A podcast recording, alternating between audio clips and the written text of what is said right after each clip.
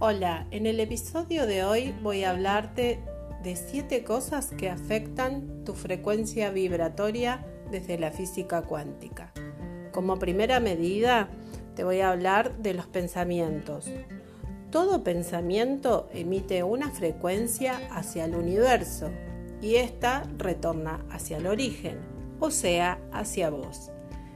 Por eso, si tenemos pensamientos negativos, de desánimo, de miedo, de tristeza, eso va a volver a vos. Por eso te recomiendo que cuides y selecciones tus pensamientos. Como segunda medida, otra de las cosas que hay que tener en cuenta son las compañías.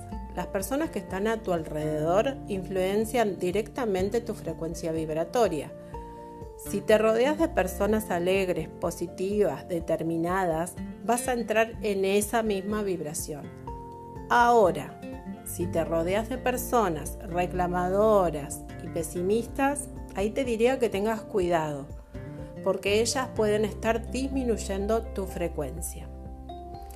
Como tercera medida, las cosas que ves, cuando ves programas que abordan desgracias, muerte, traiciones, etc., tu cerebro acepta aquello como una realidad y libera una química en tu cuerpo, haciendo que tu frecuencia sea afectada y acepte esto como una realidad. ¿Sí? Entonces lo mejor es ver cosas que te hagan bien y que te ayuden a vibrar alto. Como cuarta medida, otra de las cosas que hay que tener en cuenta es la música. La música es poderosísima.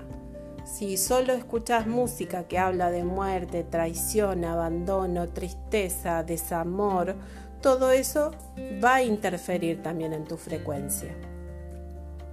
Como quinta medida, el ambiente. El ambiente en el que vos estás y pasás muchas horas, ya sea tu casa o tu trabajo, es parte de, es como una extensión de uno, ¿no? Y si está desorganizado, sucio, mm, esto, además de hablar de cómo estás vos, también eh, va a afectar tu frecuencia. Por ende, si mantenés un ambiente ordenado, limpio, también te va a ayudar eh, a eso.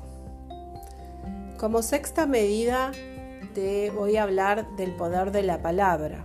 Si acostumbras a reclamar, a hablar mal de personas, o sea, a juzgar, a criticar, esto también va a afectar tu vibración.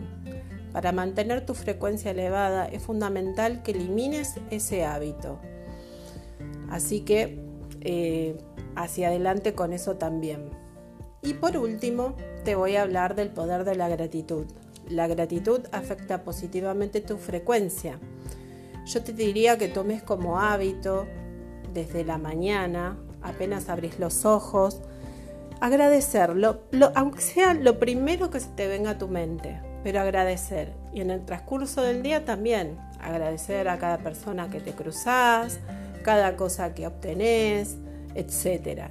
Y al final del día también, cuando te vas a acostar, puedes agradecer el aprendizaje de ese día. Entonces, todo el tiempo vas a estar manteniendo tu frecuencia elevada y así poder vivir una vida más plena y tener una mejor versión de vos. Así que espero te haya servido este consejo y si pensás que le va a servir a alguien, por favor compartilo. Gracias.